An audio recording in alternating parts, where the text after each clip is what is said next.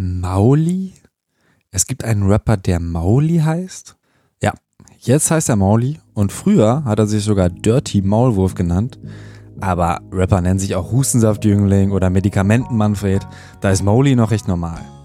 Im Hintergrund höre ich, wie meine Mutter Maulis Song Halbe Molly anmacht. Musik finde ich ganz gut, meint sie. Shoutouts gehen raus an meine Eltern an dieser Stelle. Mein Name ist Tobias Wilinski und im Thema Takt Podcast habe ich den Berliner Rapper Mauli zu Gast.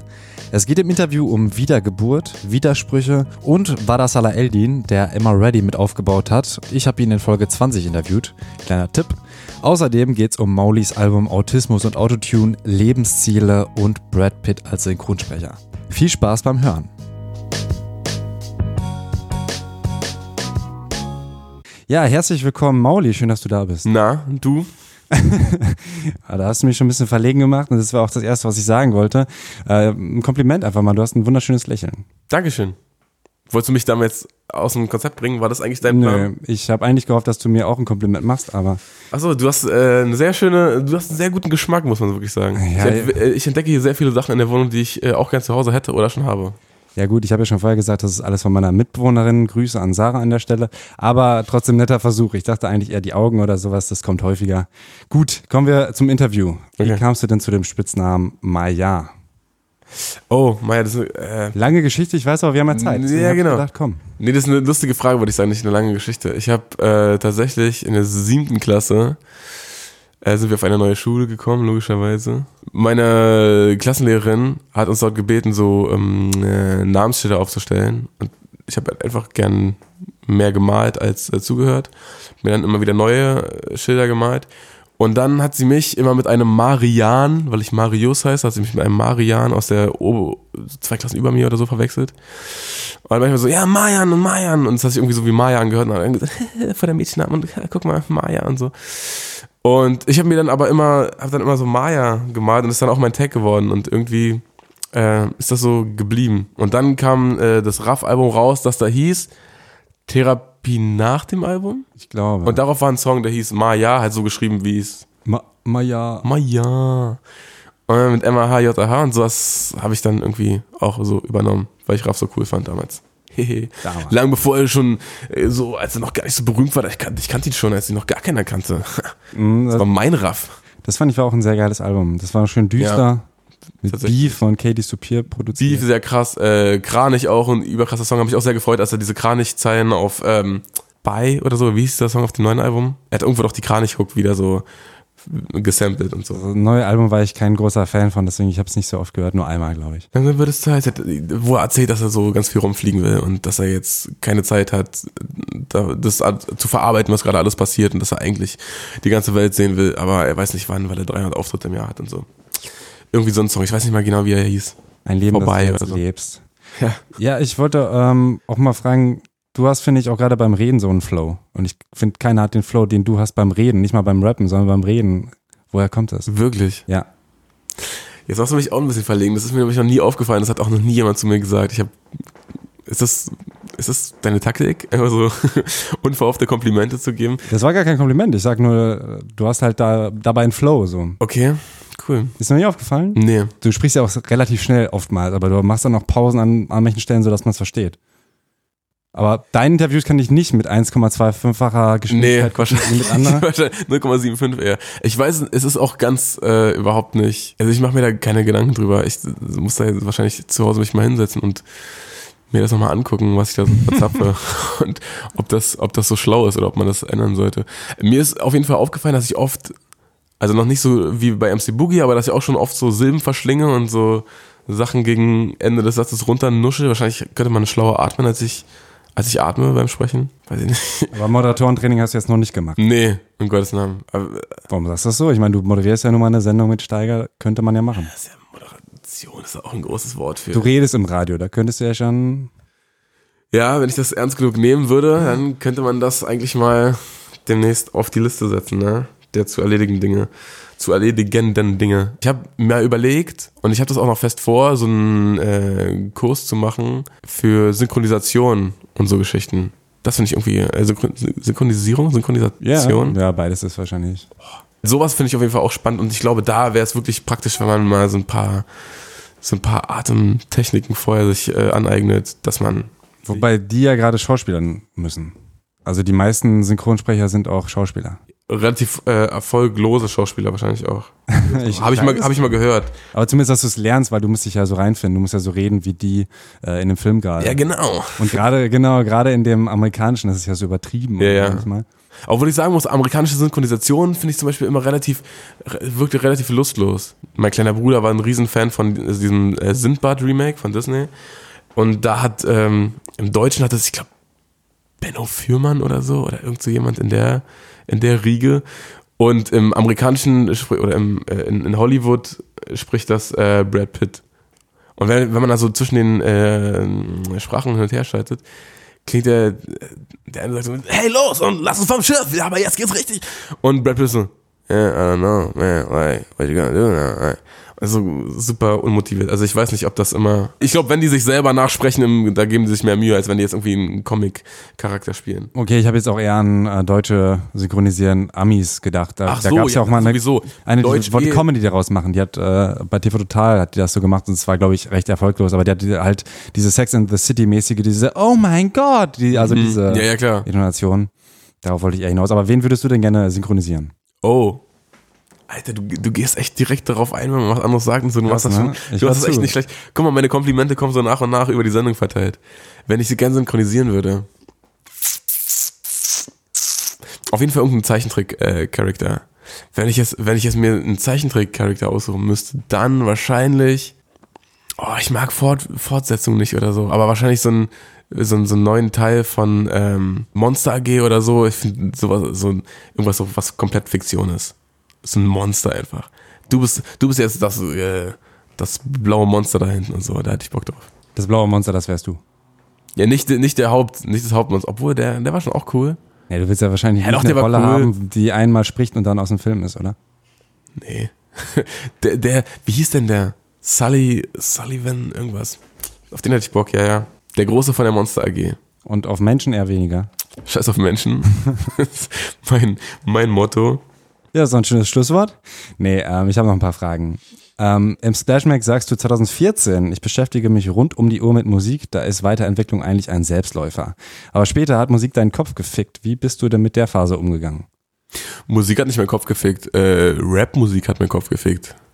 Weil einfach die, also die Szene sich so eigenartig entwickelt hat, dass so ein, so ein großer Zuwachs kam und man das Gefühl hatte, oh, krass, mit Rap geht was. Ich glaube, ich fange jetzt an zu rappen, weil das kann ich auch, was der kann und so. Also daraus entstehen ja generell, glaube ich, äh, Musiker, dass sie denken irgendwie, oh, ich kann das genauso oder ich will das genauso gut können wie der oder ich traue mir das zu, dass ich es besser mache. Im Optimalfall. Deswegen ist das ja auch vertretbar und so, aber irgendwie war das so eine, so eine Flut an Leuten, die, die dazu kamen und dann sich auch nicht wirklich voneinander unterschieden haben und dann auf einmal war es so legitim, wenn jemand was eins zu eins nachmacht aus Amerika oder aus Frankreich oder sonst wo und das war ja vorher immer das Riesen, oh, der beitet und so, dann war ein Riesenaufschrei und alle haben den geächtet und den öffentlich bloßgestellt und sowas und das ist ja mittlerweile einfach so, ja, wieso machen doch alles doch okay, hä, na und jetzt? Also du würdest lieber die Musik nicht auf Deutsch haben, als dass jemand sie kopiert.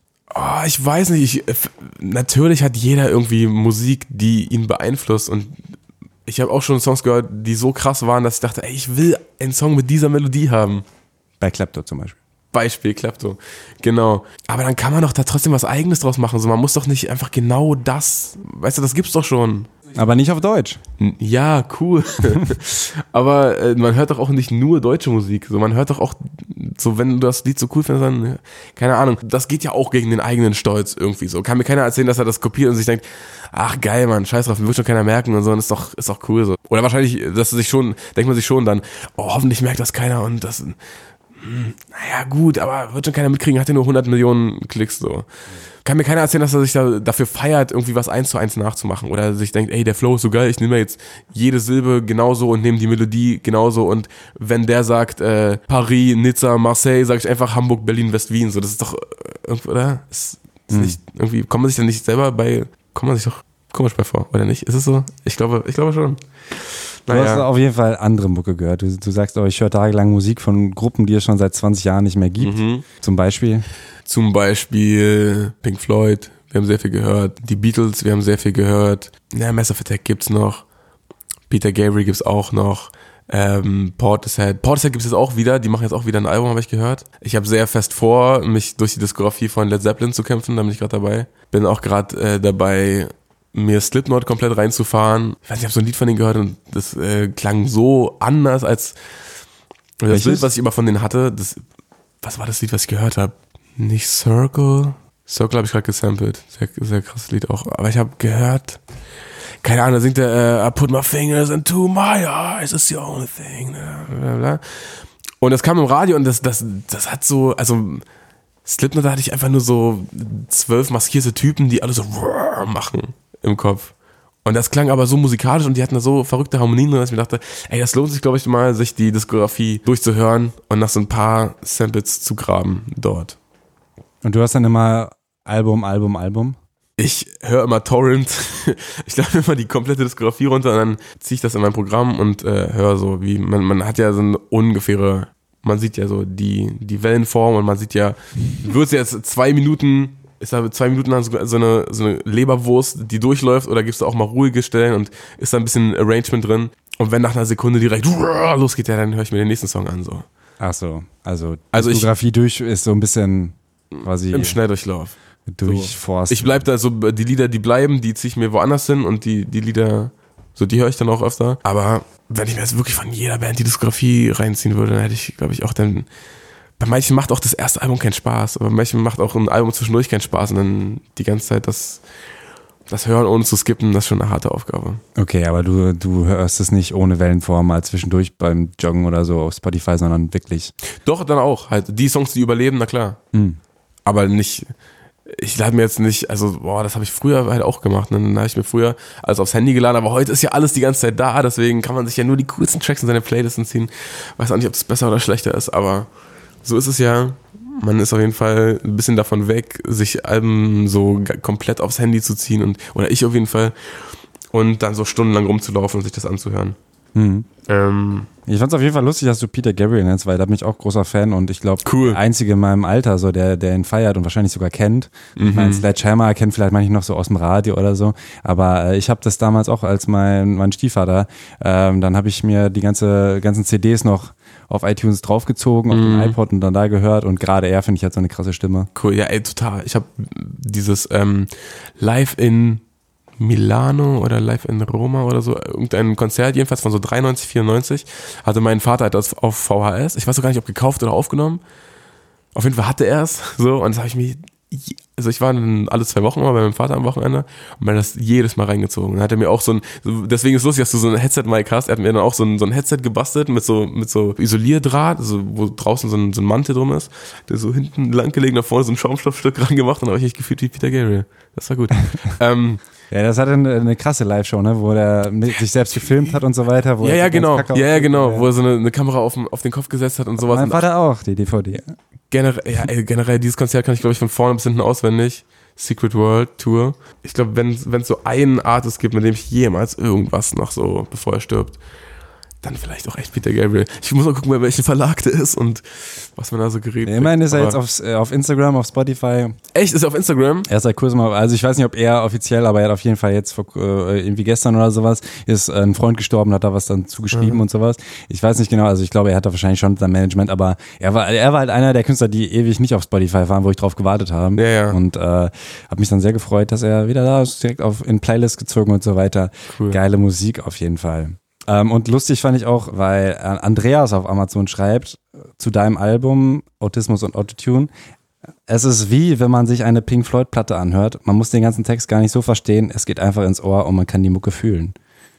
Cool. Das wird schon mit Pink, Pink Floyd verglichen. Ja, das ist doch super. Oder hast du selbst geschrieben? N- Nee, aber generell, also wir haben, äh, wir haben das auch mal analysiert. Ich habe jetzt nicht jede Review darüber durchgelesen, aber da gibt es auch, glaube ich, ist glaube ich relativ überschaubar. Wir haben mal analysiert, dass so die gleichen Leute auf den unterschiedlichen Netzwerken halt so ein bisschen multiple Persönlichkeiten entwickeln und auf Amazon sind auf einmal alle so Bibliothekare und schreiben so so super Ein Meisterwerk. super viele Nebensätze und sowas. Und auf YouTube ist einfach nur so ballert und so ein Feuer-Emoji und auf Twitter dann Hurensohn. Das ist auch mal neulich aufgebrochen, dieses Schema. Aber ja, finde ich, finde ich cool, dass sich auf Amazon die Leute so viel Mühe geben für diese Reviews und äh, da stehen auf jeden Fall immer schöne Sachen. Einer, einer sehr, hat sehr- aber auch geschrieben, so, ah, ich schreibe das jetzt nur, damit ich hier die fünf Wörter voll kriege. Cooles Album. Ja, siehst du. So geht's auch. Er hat noch nicht den, äh, den Social Media. Ja, es, es ist ein soziales Medium. Amazon eigentlich nicht. Ne? Hat auf jeden Fall nicht diese, diese Internet-Schizophrenie. Das ist sehr gut. Dein Album hast du komplett selbst produziert, obwohl Ja. du wahrscheinlich auch Morton Beats haben könntest. Warum hast du es selbst gemacht? Ähm, ja, irgendwie hat mir Produzieren mehr Spaß gemacht wieder als Texte schreiben. Oder ich habe auch so ganz oft überlegt, oh, Musik, das ist auch alles scheiße, guck mal, Rap so scheiße, lass doch einfach aufhören und so. Und übers Produzieren habe ich so den Spaß wieder daran gefunden. Hatte auch ein Bootcamp, wo ich mit Morten hingefahren bin und wir so uns gesagt haben, ey, jetzt Morten produziert und ich schreibe jetzt hier und dann machen wir das nächste Album fertig. Ein selbstorganisiertes Bootcamp. Ja, genau. Und hat aber auch dann nicht so richtig hingehauen. Ich habe dann nichts geschrieben, habe mich dann eher an die Beats noch rangesetzt und ein bisschen rumarrangiert und sowas. Und dann so gemerkt, ey, wenn das mir wieder Spaß machen soll, dann muss ich das, glaube ich, selber produzieren.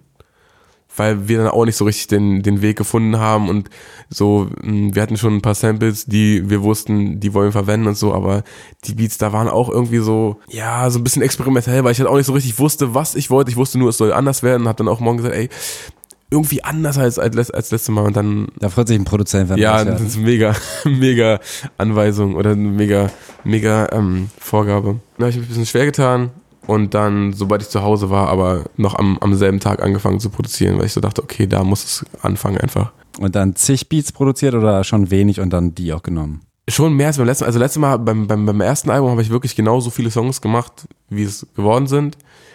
Aber dadurch, dass ich selber produziert habe, habe ich dann ein paar Beats, die jetzt einfach noch rumschwirren und die nicht drauf gepasst haben einfach. So, die dann, boah, jetzt, nee, jetzt brauche ich nicht noch einen Beat, der so ähnlich klingt wie der oder ja, das ist Quatsch, so einen traurigen Song darauf zu machen oder so. Das habe hab ich ein bisschen ausselektiert. Aber ich habe tatsächlich nur auf die Beats geschrieben, die ich auch genommen habe. Also ich habe dann schon gemerkt, so, ob der Beat, ob da irgendwas nicht stimmt oder das vielleicht besser noch ein bisschen liegen äh, bleiben sollte für einen guten Song. Aber das Album ist ein bisschen trauriger vom Sound, oder? Ja, kann sein. Ich stehe auch auf den, auf den Scheiß. Ich merke auch so bei den, also so, bei mir geht es eigentlich meistens so um die Basslines. Und ich merke auch so, dass ich so mit so super dramatischen Basslines oder so Sachen, die einfach so nach, kann ich nicht mal beschreiben, die einfach so an ganz traurigen Stellen aufgehen, da bin ich immer dabei. Bin ich immer ein Riesenfreund von. Damit kann man jedes Sample zu so einem, zu so einem Schocker machen irgendwie.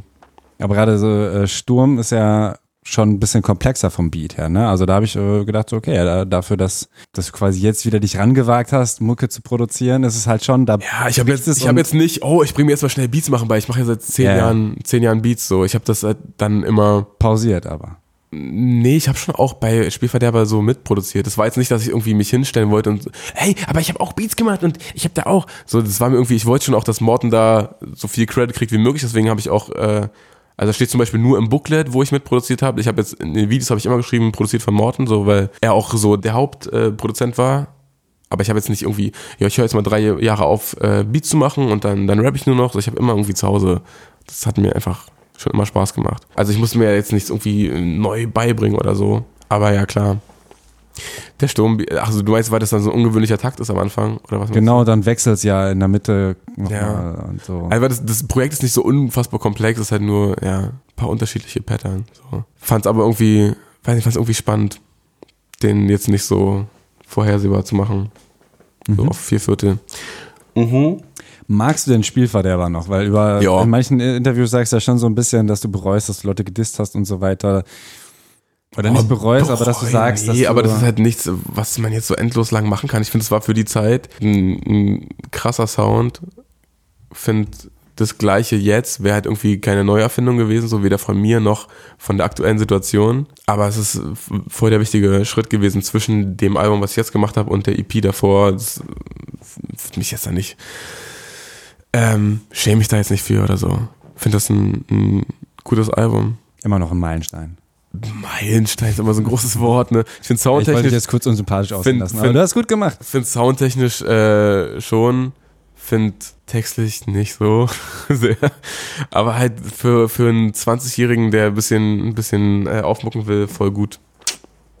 Also du siehst den Unterschied ähm, zum Vorgängeralbum eher im Sound?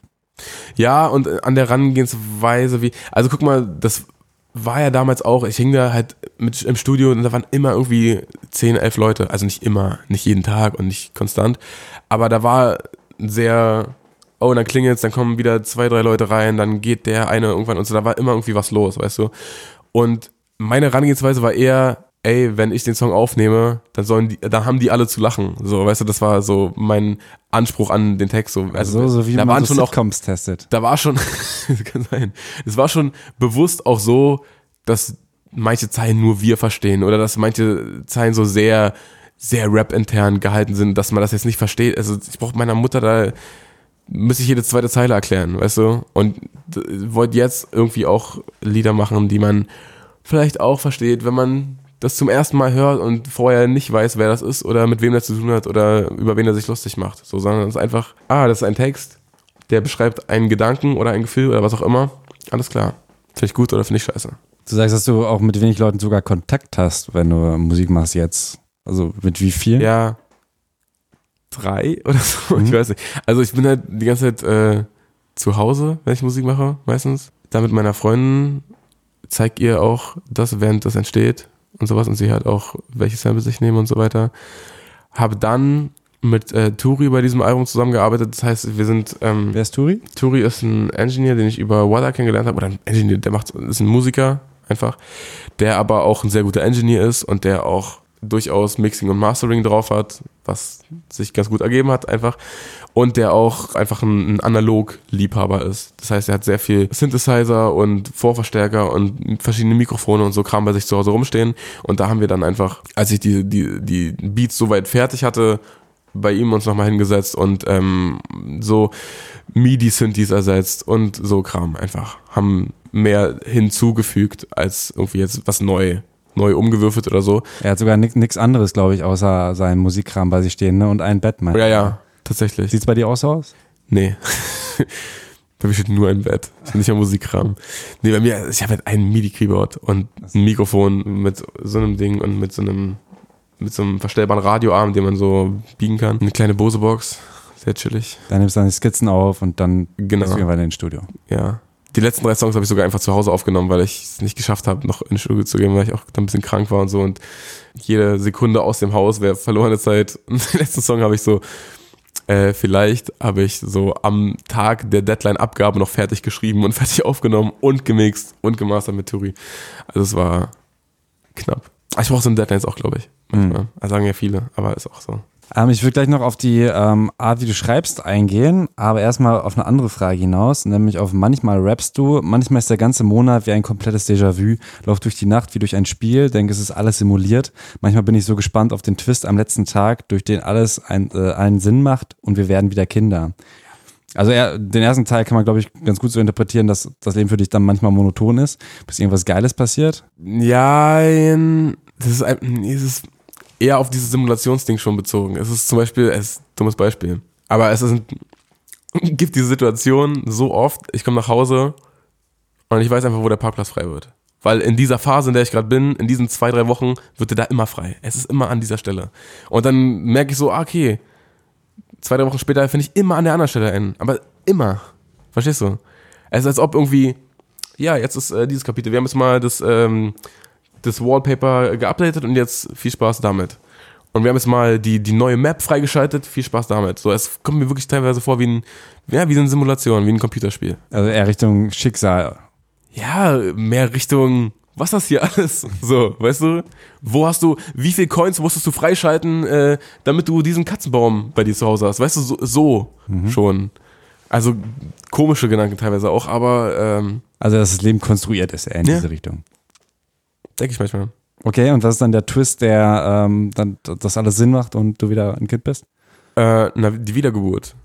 Das, ich glaube, dass man am letzten, also wenn man, wenn man stirbt, wird man so rauszoomen aus dieser Welt und man wird es einfach checken, was es ist. Ist es irgendwie ein Dreieck, eine Scheibe, eine Kugel, bla? Ist es äh, vielleicht alles einfach nur eine Map?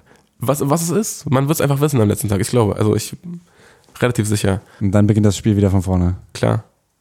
Mit einer anderen Rolle, vielleicht mit genau der gleichen Rolle, man wird sehen. Aber es ist auf jeden Fall. Synchronsprecher. Vielleicht war es ja so verrückt. Crazy. Mach ich aber immer auf und bin Synchronsprecher. Ja, aber so. Ich glaube, krass. dann geht's wieder von vorne los. Ich dachte, es geht einfach nur darum, dass äh, am letzten Tag du die Spotify-Kohle bekommst am Monat. Aber du gehst ja viel weiter. Nicht, nicht im letzten Tage des. Äh, nee, ich dachte, letzten Tag des Monats. Also so habe ich Nein, den Text genau. interpretiert. Nein, nein. Ah, okay. Am allerletzten Tag. Gut, auch zum Thema Zeit der Song Rolex, wo du sagst, ich kaufe mir alles, was es gibt, aber niemals eine Uhr. Du bist heute zu spät gekommen, vielleicht solltest du das mal machen. Aber warum kaufst du dir keine Uhr? Ähm, auch eine Sache, die ich von Peter Gabriel gelernt habe, zum Beispiel.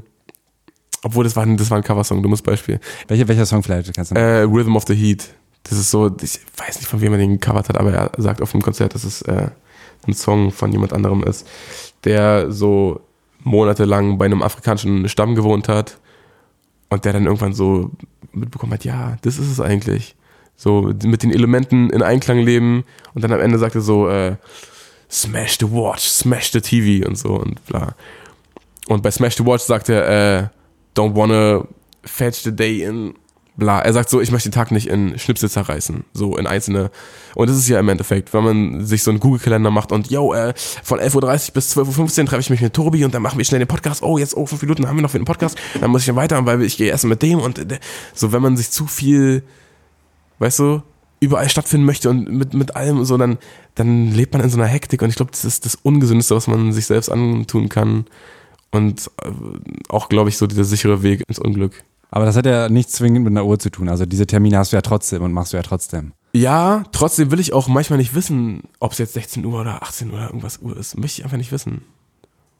Ich dachte heute zum Beispiel, ich war so fest von überzeugt, dass so 18., 19. Juni ist. Dann gucke ich auf die Uhr, 27. Nee, oder was ist heute? 26. Aber Ich hab äh, 26 da. 26. Da dachte ich mal, Bombe, geil, genau die richtige Entwicklung. Schon mal wieder eine Woche geirrt. Geil. So, und Woche irgendwann. näher an der Rente. Ja, sicher. Und irgendwann, ja, und irgendwann bin ich fest von überzeugt, dass ich keine Ahnung mehr habe, welcher Monat ist. Und das ist, das ist mein absolutes äh, Lebensziel. Okay. Aber ich meine, du hast natürlich auch noch Managerin an deiner Seite, die ein bisschen dafür sorgt. Weißt du das? Ja, die dann auch schon sagt, hey, schlaf am Morgen nicht so Dezember, lang. Weihnachtsgeschenke ist. Dezember, du weißt. hey, deine Mama hat Geburtstag, willst du nicht bald mal?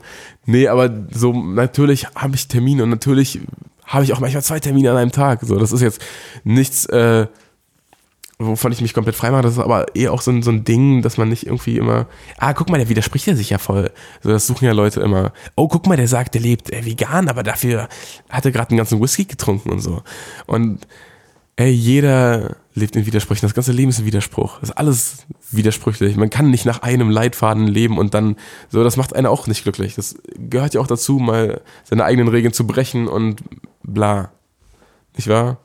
Sehr weise Worte. Dann so ein bisschen zu improvisieren und so weiter. Aber das, ich, also das ist schon so ein übergeordnetes Ziel von mir, so mich von dieser Zeit einfach loszumachen, weil das halt auch irgendwie konstruiert ist und dann denken Leute, oh, nee, um 10 kann ich den nicht mehr anrufen oder oh, fuck, irgendwie jetzt bin ich fünf Minuten zu spät, was soll mein Chef? Also das ist doch alles scheiße, das doch, macht den auch nicht glücklich.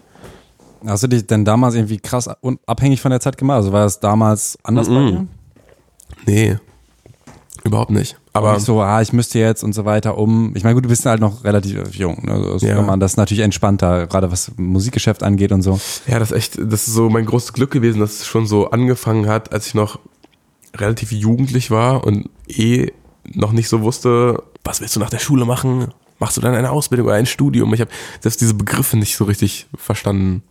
So. Also ich wusste schon, keine Ahnung, mit Ausbildung, mit dem Wort wird in der Schule rumgeworfen, wie mit so einer, wie mit einer Frisbee, als ob irgendwie Leute Ahnung hätten, was aber für mich war das so, so ungreifbar, der Begriff. Also ja, was ist das? Also da geht man schon arbeiten. Schon so richtig? Hat man da irgendwie so, ist das wie so ein Kinderarbeiten? Ist das dann schon richtiges Arbeiten? Weil manche machen mit 16 eine Ausbildung, na wie was? Arbeitest du dann so wie der 40-Jährige? Wenn du genauso wie der 40-Jährige arbeitest, kriegst du genauso viel Geld? Oder kriegst du wie. Und dann sagen alle, nein, Lehrjahre sind keine Herrenjahre. Okay, aber heißt es dann nicht im Endeffekt, dass du, oder im Umkehrschluss, dass du ausgebeutet wirst für viel weniger Geld, aber das Gefühl hast, du musst mit den Großen mithalten, die aber, das hat irgendwie alles keinen Sinn gemacht für mich. Und dann glücklicher, glücklicher, glücklicherweise, äh, ich mir da richtig Gedanken drüber machen konnte, sah das schon so mit Musik aus, als könnte man da irgendwann mal von leben. Dann sind in der Musik auch Lehrjahre keine Herrenjahre, aber dafür lernt man da super viel und macht dafür musikalische Weiterentwicklungen durch und so weiter. Ehe es ernst wurde, wurde es mit Musik schon ernst, zum Glück. Ja, was du, was du gelernt hast, das gibt's ja auch so ein bisschen in halbe Molly weiter. Ein gut gemeinter Rat an alle aufstrebenden Künstler, sich nicht beim Major-Label verarschen zu lassen oder allgemein verarschen zu lassen. Das ist meine Genius Annotation, oder? Äh, du hast mehrere. Ja, unter anderem, da hast du relativ viele gemacht, dass du auch einen A&A erwähnst, aber sagst nicht welchen. Jetzt kannst, jetzt kannst ja sagen. Ich glaube, ich habe beim Schreiben an Max Münster gedacht. Okay. Was sollen denn Leute stattdessen tun? Also in deiner Situation, wo hast du auch was rausgelernt? Was waren die Fehler, wo du gesagt hast, oder die du auch vielleicht nicht gemacht hast, aber beinahe? Also erstmal, äh, meinst du jetzt bezogen auf Musik? Leute, die, Auf die genau, Musik, äh, junge, junge Branche. Musikkünstler, vielleicht sogar Rapper. Als erstes finde ich, äh, da sollte man sich von diesen ganzen, äh, dieses ganze Gerede manchmal ausblenden, was dir jemand erzählt und wen er Cooles kennt und wem er schon so viel Geld in, in, hinterhergeworfen hat, angeblich. Wenn man das alles ausblendet und wirklich guckt, okay, was macht der denn gerade oder was gibt er mir gerade, was ermöglicht er mir gerade, was ich alleine nicht hinbekommen würde, dann äh, trifft man, glaube ich, Entscheidungen auf einer langen, also so ein bisschen langsichtiger, heißt es lang, gibt's das Wort? Langfristiger, ja, in längerer Sicht, ja. Ich Ja, so auf, auf, auf längere Sicht so ein bisschen, glaube ich, ein bisschen na nachhaltigere Entscheidungen, als wenn man jetzt denkt, ey krass, okay, 40.000 für Miami Yassin, äh, okay, dann muss ich jetzt auch schnell, wo sind meine 40.000, dann mach ich jetzt, so, dann kommt man in so einen komischen Strudel rein, in dem man Musik gar nicht mehr macht, um coole Musik zu machen, sondern weil man denkt, oh, der hat mir gerade irgendwie eine Summe von wem anders genannt, mit der muss ich mithalten oder auf die habe ich auch Bock oder was auch immer. Dann, glaube ich, kann man den meisten Leuten heutzutage raten, ey, ihr habt alle Instagram auf eurem Handy, so was braucht ihr jetzt irgendwie anders, der euch. Ab einem gewissen Punkt macht es natürlich Sinn, weil man kann auf eigene oder aus eigener Tasche Plakatwerbung zu zahlen, wird nervig. So aus eigener Tasche irgendwie eine Fernsehwerbung zu schalten oder so, muss man erstmal stemmen können. Aber so äh, seine Musik da rauszukriegen und äh, sich irgendwo einen Account zu machen, wo man so gut wie keine Abgaben hat und einfach sein Streaminggeld monatlich kriegen kann oder vierteljährlich, je nachdem, was man da für eine Vereinbarung trifft, ist möglich mit einem Handy einfach. Diese ganz großen Labelzeiten, wo man ohne Label komplett aufgeschmissen war und niemand hat was mitbekommen, außer in deiner Eckkneipe, in der du auf die Open Stage gehst, so. Das ist auch vorbei. Natürlich ist Major nicht komplett egal und ähm, es gibt schon Kontakte, die einem was bringen können, einfach weil die ein sicheres Ja kriegen, wenn die irgendwo anklopfen. Und auch in diesen Streaming-Geschichten ist das nicht unwichtig und so weiter. Aber wenn man wirklich Bock hat, Musik zu machen und nicht irgendwie darauf wartet, oh, wäre geil, wenn wer anders mich entdeckt und wer anders mir was ermöglicht, dann hat man, glaube ich, die Mittel, die einem zur Verfügung stehen und kann die so enthusiastisch nutzen, wie man, wie man es für richtig hält. Also auf jeden Fall Musik rausbringen über irgendeinen einfachen Dienst. Ja, klar. Dass man und auch vor allem, ach so, ja, wenn es wirklich jetzt um diese Musik, Musikratschläge gibt, natürlich Musik machen und äh, Musik rausbringen und auch mal vielleicht ein paar Lieder nicht rausbringen, wenn man merkt, okay, kriege ich besser hin. Und auch vielleicht mal nicht irgendwie auf schnell, schnell, aber es macht gerade so viel Spaß und sondern vielleicht auch mal zwei, drei Tracks nicht rausbringen, wenn man merkt, okay, so ganz ist es noch nicht, was ich machen möchte eigentlich. Und was ist das, was man dann unbedingt braucht? Also ist es äh, Manager oder sowas? Ist es äh, Facebook hast du ja gelöscht zum Beispiel, Instagram, aber doch wichtig Ja. oder sowas? Ähm, ja, irgendeine Plattform. Das kann auch Kleiderkreise. Man kann auch auf Kleiderkreise sich äh, einen weggrinden und dann wird man der, da hat man auf einmal 10.000 Fans und weiß nicht, und keiner weiß woher. So, weil keiner Kleiderkreise auf dem Kopf, äh, auf dem Schirm hat oder so. Es geht überall. Man muss halt irgendwie so ein ungefähres Bild davon haben, was für Leute deine Musik mögen könnten und dann guck, wo die rumhängen. Ne? Okay. Meine zum Beispiel alle WoW, so wenn meine jetzt alle irgendwie die WoW-Zocker wären, wenn ich jetzt super mystische Videospiel-Samples hätte wie Bushido, dann würde ich auch wahrscheinlich mehr WoW zocken und da ein bisschen mir eine große Gilde suchen oder wie das da alles heißt. Und dann jeden Einzelnen an, anschreiben. So, ich stelle mir so vor, ich kennst du von South Park und so, dass man da hingeht und mit denen chattet und sagt so, ey, ich habe ein Album raus. Und dann geht man einfach weiter und zu dem nächsten. Das hätte doch was. Ey, fu so funktioniert bestimmt Oder, oder kennst du diesen Kendrick Lamar Prank? Wo, ah, das ist so ein, so ein Facebook-Video gewesen, wo auch zwei irgendeinen ähm, Shooter zocken Okay. und jemand, der Kendrick auch gar nicht so geil imitiert, labert halt mit dem so ein paar Minuten und sagt dann so, ja, ich hatte jetzt ähm, äh, irgendwie ein Mädel und so weiter, aber es ist nur so eine Side-Ho und die heißt so und so, ey, meine Freundin heißt so und so und dann geht es natürlich darauf hinaus, dass, dass sie gleichzeitig telefonieren so und dann rastet der Typ so völlig aus und beleidigt wow. den Fake Kendrick und so. Daran habe ich gerade gedacht. Aber gut, weiter im Text. Äh, wie ist denn deine Label-Situation gerade? Also du bist mit Immer Ready cool, aber das ist nicht so dein Hauptlabel gerade. Nee, genau. Ich habe mir einfach ähm, vorgenommen, es selber durchzuziehen, weil ich so für das einzig Richtige halte, das gerade zu zweit zu machen. Das hat bei dem Album gut funktioniert und gibt mir auch das beste Gefühl. Ähm, Label-Situation, ich habe also auch immer ready, war ja kein Label, das ist ja kein Label in dem Sinne. Ich habe mit keinem Label eine, ähm, wie sagt man, vertragliche Vereinbarung getroffen. Mhm.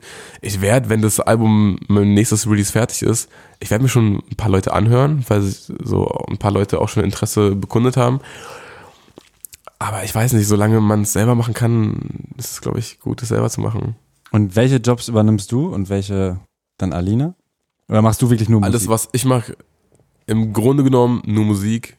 Alina übernimmt sowohl grafischen Kram, so Designs, Fotos, Gestaltung von Covern, Booklets, all diesen ganzen grafischen Aspekt und den Designaspekt, den man ja nicht zu unterschätzen hat. Organisatorisch auch alles von hier bis da bis da. Ja, was mache ich eigentlich die ganze Zeit? Scheiße, so viel mache ich gar nicht. Ja, also so, halt zu verpennen, welcher Tag gerade ist. Ja. So, im besten Fall ähm, nicht auf den Kalender gucken. Nee, ich mach, also ich kümmere mich halt so darum, dass die Musik fertig wird, dass die Live-Shows sitzen, dass ich in Interviews nicht nur Scheiße erzähle. So Kram. Also schon eigentlich wirklich nur künstlerischen Kram. Also wir sitzen natürlich zusammen und gucken, ey, was packen wir in die Box oder was. Also wir treffen schon Entscheidungen zusammen und so weiter. Aber ich glaube nicht, dass ich jetzt irgendwie Mails mit denen hin und her schreibe und sage, hey, ähm, übrigens, wir hatten doch hier eine Deadline oder so. Also so aus dem Mailverkehr bin ich so raus, wie man, wie man sein kann, im besten Fall. Aber bei Instagram antwortest du schon noch. Ja, ja klar. Ja, oh, da bist ja. du auch fleißig, ne? mein Social Media äh, Kram, den mache ich schon, den, den mache ich, genau. Wenn das eine, eine, ein Job ist, ja, ist schon nicht, nicht ohne. Also so an den Release-Tagen ist wirklich, ist das irgendein einzelner Bürojob eigentlich. Aber du hast Facebook, äh, ich glaube, du bist der Einzige, der Facebook gelöscht hat, oder? Oder gibt's da noch wen? Der keine Künstlerseite mehr aufbaut. Flair, Flair hat auch Flair hat auch Facebook gelöscht. Ja? Ach, ja. Da, da war das wieder mal dein Vorbild. Ja, na klar. so wie immer. Ähm, ich weiß nicht, ich hab's einfach, das hat mich irgendwann so deprimiert, dass da so viele Leute eigentlich, dass da so eine große Nummer steht, weißt du, mit der man ja auch super überall hausieren gehen kann, ey, und wollt ihr mich nicht sponsern? Ich habe 50.000 Facebook-Likes. So, das ist, ist ja cool, aber wenn das dann irgendwie 5% angezeigt wird, ja, wozu? Oder wenn das irgendwie wirklich nur noch die Leute erreicht, die halt auf Facebook rumhängen.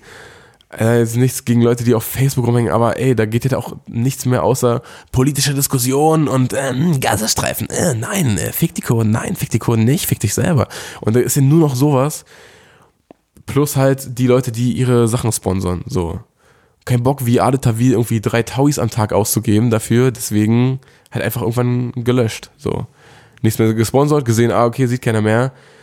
Und ich mir jetzt den ganzen Tag denke, oh, fuck, ich habe jetzt da was gepostet, aber da müsste ich auch mal wieder was posten, dann lösche ich es doch lieber, oder? Aber bei Facebook ist es ja nicht nur Post, sondern zum Beispiel auch Veranstaltungen gerade stark und so. Ja, cool. Und wenn da, wenn du da was erstellst und Leute bekommen sogar eine Notification und sowas, also es ist ja schon ein bisschen größerer Schritt als dieses reine Posten, sag ich mal. Daran habe ich zum Beispiel gar nicht gedacht an Veranstaltungen. Aber hey, wenn die auch irgendwie mitkriegen, auf anderem Wege, hoffentlich. Also wie gesagt, ich kenne auch kaum Leute, die noch auf Facebook irgendwie unterwegs sind. So. Hm. Nicht wirklich. Ja, wir benutzen auch hauptsächlich zum Schreiben mit Leuten. Aber ich habe auch super viele entabonniert und so. Das geht jetzt übrigens bei Instagram auch, was mich freut, weil ich Leute manchmal ganz gerne supporte und den folge, aber mhm. äh, das interessiert mich nicht, was die posten. Ja. Und deswegen finde ich das ganz gut, dass ich mittlerweile, weil Instagram war für mich auch mal so meine Lieblings-App und dann haben die auch diesen Algorithmus reingepackt und es war halt echt langweilig, langweilig, langweilig und oh, mm. nach fünf Posts hatte ich den alten schon wieder gesehen und früher war es mal wieder so eine Du stehst Zeit eigentlich, du stehst oft zu langweilige Sachen, glaube ich, deswegen zeigen die dir nur das Langweilige. Die gehen ja nach deinen Interessen und was du so favorisierst. Ich, du, favorisier, du favorisierst zu langweilige Sachen. Nicht, ich, ich, ich, ich favorisiere das dann noch nicht mal unbedingt, weißt du? Ich habe es auch schön strikt getrennt, so ich folge eigentlich keinem Rapper äh, privat, sondern okay. dann über Thema Takt und so weiter. Aber ja, irgendwie, ja, ist deprimierend das Thema, lass es mal wechseln. Ähm, Du sagst, jede Kugel, die ich fange, gibt mir recht, aber welche Kugeln fängst du denn? Das ist ein Sinnbild, weißt du. Mhm. Ein Sinnbild für Kritik, Niederschläge, Leute, die einem etwas verbauen möchten, so Geschichten. Ähm, Oder generell Leute, die so das Gefühl haben, sie müssten jetzt, wenn du was sagst, total hart gegen argumentieren, so, dann muss ja irgendwas, dann ist da meistens etwas mehr, als dass du jetzt komplett Unrecht hast. So, dann Hast du ein Beispiel? Beispiel. Du bist ähm, in einer Firma angestellt.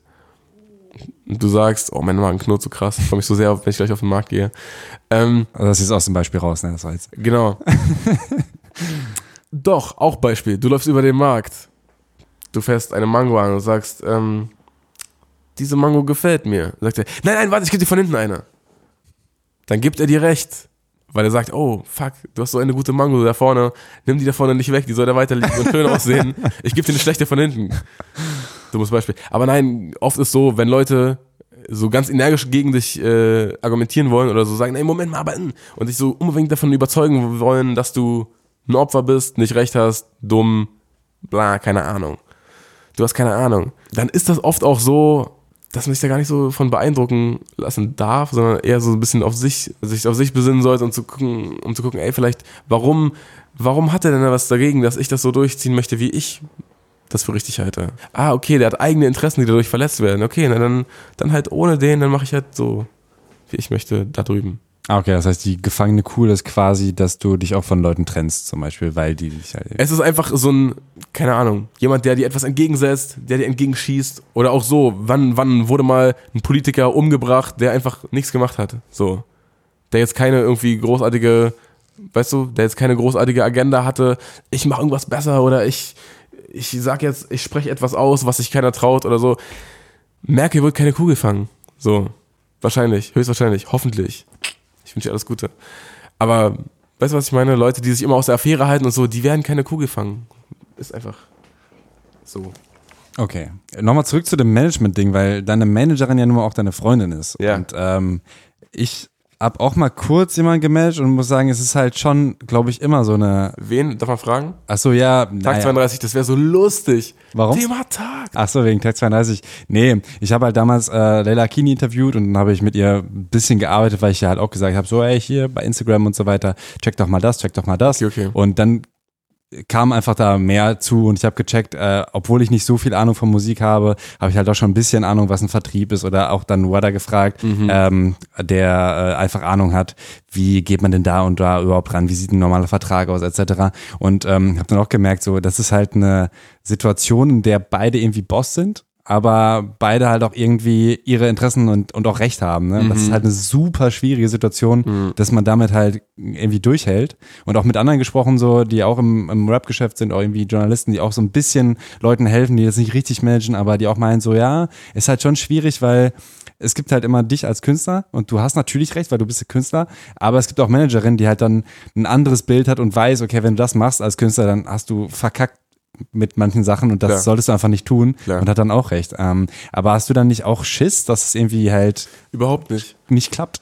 Generell, Angst, glaube ich, nie ein guter Ratgeber. Wird schon alles. Das denke ich mir immer.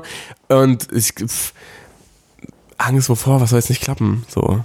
Wenn ich jetzt irgendwie, ich werde jetzt nicht zehn Jahre auf der, auf der Stelle tappen und, oh fuck, Mann, hätte ich mal nach Spielverderber das gemacht oder so, das wird nicht passieren. Ich meine eher in einer Beziehung. Oder, äh, ach so, okay, das meinst du? Nee, überhaupt nicht.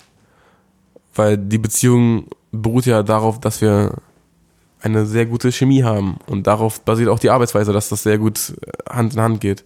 So, dass da keiner ist irgendwie, nein, aber glaub mir, wenn ich dir das sage, so, wir sind beide schlau genug, um zu wissen, dass wir nicht über alles Bescheid wissen, sondern wir lernen halt auch von, von Schritt zu Schritt. Bei uns funktioniert es, glaube ich, sehr gut, weil wir halt nicht diese Distanz haben, die man im Zweifelsfall zu jemandem Fremdem, der, der einen managt hat, weil der kann im Notfall sagen, ja, ey, weißt du was, mach doch alleine, mach den Scheiß. So. Und das wird bei uns nicht passieren, weil wir wissen, ey, wir haben das zusammen angefangen, wir werden das zusammen durchziehen. Und wenn jetzt mal ein Rückschlag kommt, gut, dann lass uns gucken, wie wir da schlau rauskommen aus der Nummer. Ich glaube, wenn so eine Distanz da ist, dann, dann schmeißt man schneller die ähm, Flinte ins Getreide, als wenn man halt keine Alternative hat. Ich glaube, dass viele, ich weiß nicht, was ich mehr sagen wollte. Erzähl mal, was wolltest du sagen? Du wolltest gerade zwischenhaken. Ach so, ja, ähm, ob es dann auch so ist, dass ihr nicht immer nur Mauli als Thema habt, weil gerade wenn man arbeitet, äh, ich arbeite zum Beispiel auch mit einer Freundin zusammen, dann merkt man halt doch schon, dass man immer mal wieder über die Arbeit redet und ähm, da wünscht man sich natürlich auch mal eine Pause, weißt du? nee, wir haben viele, äh, das Themenspektrum ist sehr weit bei uns. Da geht es nicht die ganze Zeit um meine Musik und was, äh, was wir jetzt auf Instagram machen sollten. Das ist äh, eher. Sondern auch um Flair. Sondern auch um Flair. Viel um Flair. Cool. Songwriter-Contest, um mal jetzt mal wieder ganz, ganz anderes Thema zu nehmen. Oder nicht, nicht Contest, sondern du hattest einfach einen, einen Workshop, ne? Ein, ein Camp hatte ich, ein Songwriting Camp. Hast du den gegeben oder selbst gemacht? Nee, ich hab, das war, das war einfach ein Künstler will ein neues Album machen und sucht sich fünf Produzenten und fünf Texter oder was auch immer. Die werden alle in ein Haus gesperrt und machen dann Songs. Wie? Auftragsarbeit quasi. Aber war es geil? Kann ich dir nicht sagen. Was? äh, hat voll Spaß gemacht, ehrlich gesagt. Auch ein bisschen Blut geleckt. Jetzt ehrlich? Oder ich, ich erkenne manchmal deine Ironie nicht. Nee, also. Dankeschön, das freut mich. Ähm, nee, völlig ernsthaft. Also sowohl für andere Schreiben Bock drauf bekommen, als auch, weißt du, bei manchen Sachen, die man dann nicht sagen kann und du dir aber denkst, ey, bei mir, ich würde das so dermaßen sagen, auch sowohl für eigene Songs als für fremde Songs, wieder Bock bekommen. Plus, wenn du an einem, an einem Song sitzt und du weißt, ey, ich werde heute, werde ich diesen Song fertig machen, dann überlegst du dir weniger vorher. Also bei mir ist zum Beispiel beim letzten Album oft der Punkt gewesen, dass ich dachte, okay, aber so der Beat steht, aber keine Ahnung, was ich da für ein Thema drauf machen soll. Ach, mh, hm, egal, ich mache jetzt erstmal einen anderen Beat. So. Wenn du weißt, ich mache den heute fertig, ja, dann scheiß drauf, was das Thema, dann, du wirst schon das Thema finden, wenn du anfängst. So, fang an. Und das war, glaube ich, eine wichtige Sache, die ich da gelernt habe und die mir sehr viel bringen wird. Und die Lochis kennengelernt? Nicht persönlich, aber sie waren im gleichen Haus zur gleichen Zeit mit mir. Oben neben Flair. Komischste Konstellation, die ich mir hätte vorstellen können in diesem Haus, wirklich. Das heißt Backing Vocals von ihm Du warst aber auf Tour, das ist jetzt der nächste Punkt. Das ist wahr. Du warst auf Live-Tour. Viele Leute sagen, Künstler, die mit Autotune rappen, haben es leicht auf der Bühne. Aber wie siehst du das? Ja, dann guck dir doch Shows von Künstlern an, die mit Autotune arbeiten. In den wenigsten Fällen richtig geil, in den meisten Fällen super peinlich und unverständlich. Bei mir sehr geil. Sehr, sehr geil. Und sehr verständlich. Ja, äh, ja. Wahrscheinlich, ich hoffe, ja. Also wir haben das Autotune zwischen den Songs immer gemutet. Ach so, dass das ich einfach reden kann wie ein Mensch. Und wenn es wieder losgeht, geht es wieder los. Außer beim Berlin-Konzert, beim Einstieg von Licht. Da hat er vergessen, das Autotune wieder anzuschalten. Das. Und gerade bei dem Song, wo es um Liebe geht, den ja. du für Alina geschrieben hast. Da kling, da klang es dann doch wirklich der Einstieg ein bisschen so, uh, scheiße, ich bin halt doch nicht Peter Gabriel. Fuck. naja. Aber genau, so ist das. Also wirklich bin, bin generell super down to earth und aber kann wirklich sagen, diese Tour, gute Tour gewesen sehr abgeliefert und alle waren zufrieden und keiner hat gesagt, ja, okay. So, alle haben gesagt, was war das für ein Konzert, oder? So und ein super Feedback gehabt und äh, schön gewesen. Ja, weil ich habe mit Wada auch drüber gesprochen, der meint, dass es gerade schwierig ist als Autotune-Rapper, weil man ja den Sound, den man im Studio mit tausend Effekten kreiert, irgendwie ja. auf die Bühne bringen muss. Sicher. Aber ich glaube, die meisten Leute denken sich, okay, das ist eben ein Knopf, den du drückst. Dann kann man doch singen, ist doch klar. Genau. Der korrigiert alles, wird schon richtig klingen. Nee, es ist halt eben nicht so. Und ich merke das zum Beispiel auch, dass bei den Songs, wo meine Stimme oder die Stimmlage ein bisschen tiefer ist, wo ich eine niedrigere Range habe, dass man die lieber nicht gegen Ende spielen sollte. Das ist, so, ist gar nicht so leicht. Wenn man als anstrengend so, für deine Stimmen. Ja, also wenn man so 20 Songs gespielt hat, dann so weit wieder runter zu gehen und da unten die Töne richtig zu treffen, nicht so leicht. Aber du kannst schon singen. Also auch ohne Autotune also mit besser. Also, aber singst du, wenn du einen Song schreibst, machst du direkt Autotune an und singst und schreibst darauf oder machst du es erstmal trocken? Mal so, mal so. Okay. Vor allem, ob ich jetzt Mic anhabe. Es macht schon mehr Spaß mit Autotune, weil ich dann halt nicht nur Autotune draufpacke, sondern so Hall und so. Das klingt einfach geil, wenn man so Rah! und dann das so äh, am besten immer noch. Äh, ich fand das gerade auch schon schön. Echo, danke. Man so ein Echo, Echo raufpackt, dass das noch so jeden vierten Takt wiederholt und sowas. Das schon auch, ich feiere das schon echt sehr.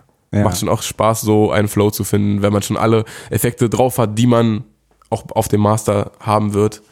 Deswegen, äh, ja, ich mache meistens schon mit Mic und Kopfhörern dann. Also du hast da vorher irgendwann mal im Interview gesagt, ihr habt so viele Gäste dabei, dass Leute vielleicht Angst haben, shit man, äh, nächste Tour haben die keine Gäste mehr, die geben sich gar keine Mühe mehr. Äh, ja, also die Tour davor war halt wirklich so, sehr vollgepackt mit Gästen und auch wenn ich wenn mein Solo-Programm war, waren auch immer zwei, drei andere Leute noch auf der Bühne. Und diese Tour war ich komplett allein, hatte halt Turi hinten, der Synthes gespielt hat, bei den meisten Songs, bei manchen auch einfach nur cool mit dem Kopf genickt hat. Oder mit dem ganzen, er hat immer mit dem ganzen Oberkörper genickt. Er ist ein sehr, er war schon sehr drin. Aber ein Mikrofon hatte nur ich und ich war vorn und hab meinen Kram gemacht. Und das war schon auch, finde ich, ein bisschen geiler, ehrlich gesagt. Warum?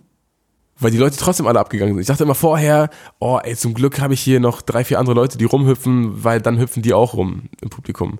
Aber diesmal habe ich gemerkt, ey, irgendwie kriegt man das auch ohne Masse hin, weißt du, ohne irgendwie fünf, fünf Leute mehr auf der Bühne. Und das ist auch bei vielen Auftritten so, die ich sehe jetzt, unabhängig von welchem Camp oder was immer, sobald da irgendwie so Leute oder so fünf, sechs Leute sind, es hat nicht jeder ein Mic und es ist nicht jeder so beteiligt wie der Hauptartist, weißt du? Und wenn, es sieht einfach scheiße aus, wenn da jemand einfach rumsteht, so, oder so ein bisschen zu cool ist zum Tanzen und dann so, hm, ja, so. Oder halt Shit. mehr abgeht filmt. als der andere Rapper. Das auch, das ist auch nervig, wenn der Backup jeden Satz mitschreit und der Hauptrapper sich denkt, ey, Alter, lass gut sein jetzt. Alles schwierig, aber ich finde, äh, also ich glaube, ich glaube nicht, das ist, oh, das ist die Königsdisziplin, das, das, wenn man das kann, dann ist man der krasseste. Aber für mich persönlich funktioniert es am besten, glaube ich, wenn ich ein Mic habe. Das bin ich. Viel Spaß. Also das wird jetzt auch in Zukunft so sein. Ja. Du warst äh, nicht nur in, äh, auf der Tour unterwegs, sondern bist danach auch in Urlaub. Warst oft in Dänemark, aber noch nie in Frankreich. Hat sich das geändert? Wo warst du im Urlaub nach der Tour? Ich war in Dänemark.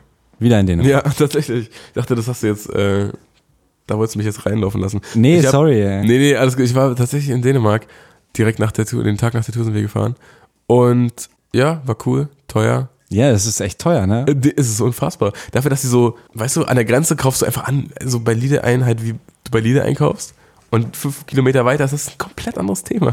Das heißt, auf einmal 100 Euro für so einen 30 Euro Einkauf. Passiert. Lernt man draus. Auf jeden Fall, Frankreich war ich noch nicht. Nee. Portugal fahre ich nach dem Splash. Habe ich mir schon vorgenommen. Wo dahin? Nach Lissabon, weil da eine Freundin von Alina wohnt. Peace. Die wir äh, besuchen werden, die auch einfach eine super Person ist und die sich einfach gedacht hat, ja, weißt du was, ich ziehe jetzt nach Portugal. Ach so. So, mal gucken, wie lang, aber da wohnt sie jetzt erstmal. Also deswegen direkt hin und Urlaub ausnutzen. Ja, wir, wir schlafen jetzt nicht in ihrer, in Ach ihrer so. WG oder so. Ah, aber die zeigt uns da ein bisschen rum. Ich finde es schon auch cool, wenn man jemanden da hat, der einem zeigen kann, was nicht auf Google steht und so. Und ansonsten, was haben wir vor? Mal gucken, irgendwas Bergiges muss noch reingehen, Österreich oder so. Mhm. Finde ich, oh, Warst du noch gar nicht? Doch, doch, schon. Aber letztes Jahr in Österreich da ähm, so eine Passion für hohe Berge am Horizont entwickelt. Ich finde das echt einfach cool. Wenn man irgendwo hinguckt und dann ist da so eine unfassbar große Kuppel und man denkt sich, was? Das ist ja groß. nee, man denkt sich, ey, da haben doch 100 pro Dinosaurier gechillt einfach. Das ist so die, der Größenmaßstab. Weißt du, Dinosaurier, die könnten da chillen. naja, so halt. Und da fährst du auch immer gerne mit dem Auto hin, was Ja, du klar. auch liebst. Seit wann hast du es? Bisschen über ein Jahr schon, ein, ein Jahr und ein Monat. Das hat dein Leben nochmal krass verändert. Das hat jetzt, glaube ich, 70.000 Kilometer oder so runter. Oder 80.000. ich weiß nicht, ob das viel ist. Ich bin noch nie so richtig Auto gefahren. Wir fahren auf jeden Fall unfassbar viel Auto. Das wollte ich damit sagen. Hm. Obwohl es in Berlin wahrscheinlich nicht so cool ist, ne? Oder fahrt ihr dann immer weit einfach? Doch, überall. Überall geil mit Auto zu fahren. Ich bin eher so der Fahrradfahrer. Auch geil. No hate. aber- Ey, pff, überhaupt nicht. Ich hätte ja Fahrradfahrer auch nicht. Ich finde Fahrradfahren mega geil. Aber hat schon auch was, wenn man sich so, wenn man sich so sicher sein kann, ey, wenn ich Bock habe, dann fahre ich jetzt sowas von zur Ostsee und dann schlafe ich da irgendwo im Auto und dann bin ich nächsten Tag immer noch da und wenn ich Bock habe, bin ich nächsten Tag ganz woanders und fahre halt dahin. So, man kann ja, außer jetzt nach Amerika, man kommt ja überall hin, ne? Australien auch schwierig. Aber man, man, wenn man Bock hat, fährt man jetzt nach Armenien. Dann ist man halt ein paar Tage unterwegs, aber man kann da hinfahren, wenn man möchte. Super teuer wahrscheinlich mit Maut und so die ganze Zeit und hat wahrscheinlich jeder noch eine andere Idee, wo er einen Geld lassen kann. Aber mit Auto ist man schon auch echt so relativ Kasachstan möglich. Schwierig, aber möglich. Das ist auf jeden Fall interessante Reiseziele. Klar. Armenien, Kasachstan, ich glaube, das sind seltener Leute. ja, aber da, also genau deswegen, ja, da muss ja, da muss ja unfassbar geil sein, wenn da nicht so viele, also keine Ahnung. Fans lungern und dich erkennen und so. Weißt du, sowas ist auch mal ein Punkt in Kopenhagen. Nee, aber jetzt, äh, ob ich jetzt in Kopenhagen zu Cheap Monday und H&M und Zara gehe oder in Berlin ist relativ egal, außer preislich. So, aber ähm, ich habe so das, die Hoffnung, dass in so Ländern wie, weiß ich nicht, Armenien, Rumänien, Albanien und so, dass da Globalisierung noch ein paar Jahre dauert, bis sie so komplett reinscheppert. Mhm. Aber Kuba vielleicht auch nochmal was. Kuba, wahrscheinlich. Warum lachst du jetzt? wie, Das ist nee, es ist wie in den 60ern noch, ne? Ja, Man kann da einfach ohne, ohne Helm Harley fahren und, und dabei Uh. saufen. Ja, vor allem ist halt nichts im Supermarkt drin, ne? Also ich war jetzt nicht selbst da, aber Oh, du, du kannst, ja, nee, du kannst halt wirklich nicht so groß einkaufen. Da ist dann irgendwie ein paar Flaschen rum und das war's unter Umständen. Geil, ne? Ach, ich finde auch schon immer, ich bin ehrlich, ich finde schon immer auch geil, zurückzukommen nach Berlin und dann, oh Mann, ich gehe jetzt dahin, da kaufe ich die gleichen Sachen wie da, nur dass die halt zwei Euro Import mehr kosten. Aber ist schon auch geil, dass man hier so wirklich alles überall jederzeit kriegt. What a time to be alive, ne? Oder Wartest du noch auf die Explosion? ich nicht. Andere. Ja, ich glaube schon, dass sich viele danach sehen, dass muss man wieder richtig scheppern. Wir brauchen mal wieder einen Krieg, dann geht's wieder ein, dann wissen wieder alle, worauf es eigentlich ankommt und so. Ich hoffe ja, dass das irgendwie ohne geht. Hm. Das wäre das Schönste. Wenn einfach alle ohne, aber ist halt nicht, ne? Ich habe auch gedacht, dass es wieder eher so um, um den Durchbruch künstlerisch geht. Also ich interpretiere deine Texte immer eher auf der musikalischen Ebene, aber du gehst immer so Super, auf jeder die, kann auf die Meta. Meta-Ebene. Du Krass. bist halt auch im, im Musik-Business sehr, sehr verwurzelt, merkt man. Du hast da, du bist, du hast da tiefe Einblicke Ja. und deswegen beziehst du wahrscheinlich viele Sachen darauf. Leute, die den ganzen Tag äh, Facebook-Videos gucken und denken, der dritte Weltkrieg steht vor der Tür, die warten wahrscheinlich drauf und freuen sich dann eher auf sowas. Guck mal, das ist auch, auch geil. Bei Erdika ist schwul, relativ wenig Interpretationsfläche Mhm. oder Raum. Wartest du auf den Sturm, kann alles sein. Alles. Schon irgendwas aufbrausendes, großes, verwüsterisches, wahrscheinlich. Aber muss auch nicht. Sehr viel Raum für Interpretation. Aber nee, genau, es war nicht auf, auf den künstlerischen Durchbruch, sondern schon eher auf ein großes, schlimmes Ereignis. Okay, dann ist die Überleitung gar nicht so geil, weil eigentlich dachte ich so, was ist denn dein Masterplan, den du damals noch schön mit äh, Wachsmalstiften gemalt hast? Der Masterplan war tatsächlich damals, obwohl ich ihn mit Stabilis gemalt habe, nicht mit Wachsmalern, Ah, dass ich mir ein Wohnmobil kaufe mit meinem, äh, mit meinem Freund, der auch meine Videos macht, dass wir dann nach Kroatien fahren. Auf dem Weg mache ich nebenbei ein bisschen Musik und dann filmen wir in Kroatien Videos. Und dann noch in Österreich und dann noch da und dann noch da. Ach, können wir auch mal über den Gardasee fahren.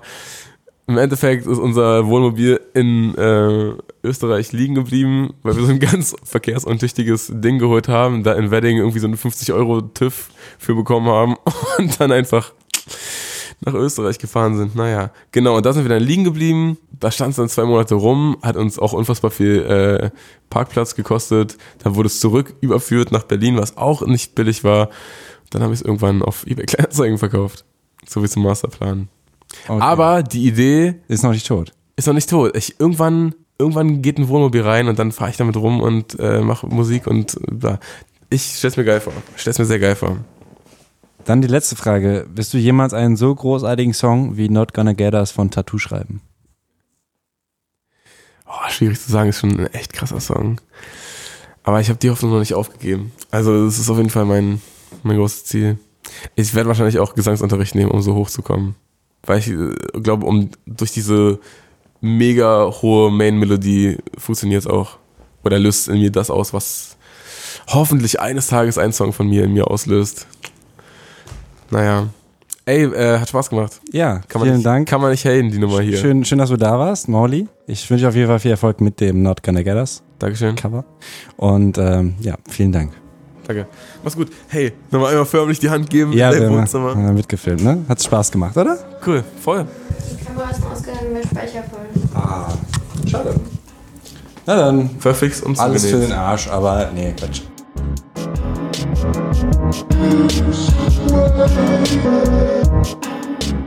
Eigentlich wollte ich das komplette Interview mitfilmen. Das hat leider nicht geklappt, weil beide Handys, die ich mühselig auf und umgebaut habe, nach zwölf Minuten voll waren. Aber immerhin, diese glorreichen zwölf Minuten findest du vielleicht bald auf YouTube. Folgt Thematakt da. Aber ganz wichtig, abonniere den Thematakt Podcast bei iTunes und bewerte ihn. Du kannst alle Folgen aber auch bei Spotify oder dieser hören, einfach Thematakt eingeben. Und wenn du sehen willst, wie schön meine Mitbewohnerin unsere Wohnung eingerichtet hat, folg einfach Tobias Wilinski. Das ist mein Name, das ist der Thematakt Podcast gewesen. Danke fürs Zuhören. Ich wünsche dir einen zauberhaften Tag.